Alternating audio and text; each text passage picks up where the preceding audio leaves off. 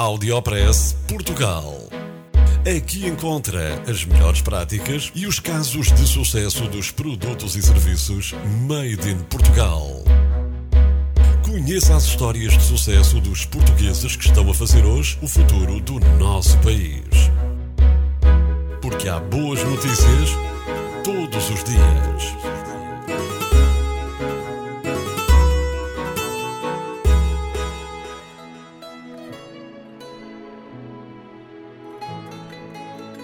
Apresento-lhe o movimento Tara Recuperável. Tara Recuperável é um movimento cívico de ação ambiental com um manifesto feito em maio de 2012.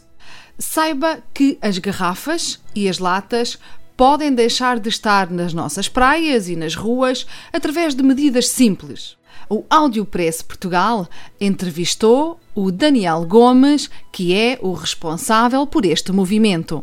Daniel, a nível das boas práticas, eh, todo este, eh, este trabalho que vens a desenvolver pelo menos há três anos, eh, no movimento Tara Recuperável, já te dá uma ideia de quais é que são as boas práticas que estão a ser feitas a nível internacional e que não há aqui grande trabalho a fazer, a não ser esse mesmo, é? Seguir as boas práticas que já estão implementadas nos países que já trabalharam seriamente sobre este tema e que já o aplicaram, eh, nomeadamente nas caixas automáticas colocadas em locais públicos, como acontece na Holanda. Essas caixas automáticas são muito interessantes porque um, elas não funcionam todas da mesma maneira.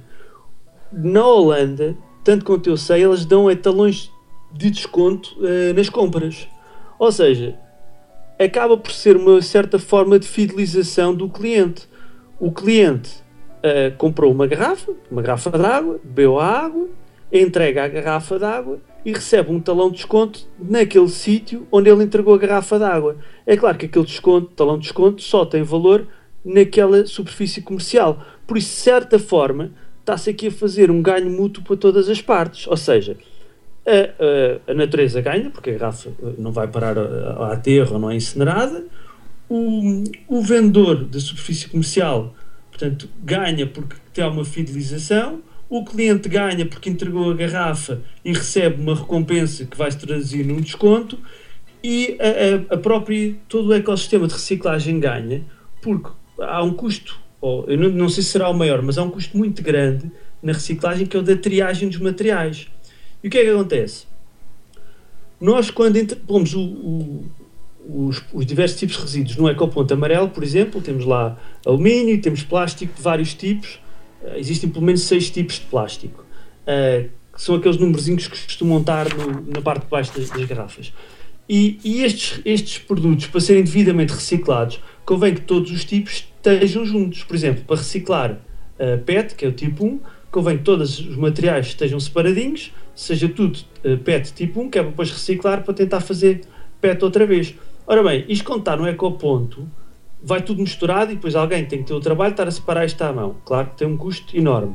Agora, a situação das máquinas, por exemplo, na Holanda, é diferente, porque nós pomos lá a garrafa e a garrafa fica logo já no sítio certo das outras garrafas uh, de PET e não fica misturada com imensos uh, produtos completamente diferentes. Audiopress Portugal.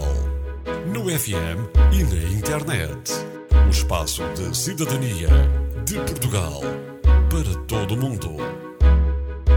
Porque há boas notícias todos os dias. Porque há boas notícias todos os dias.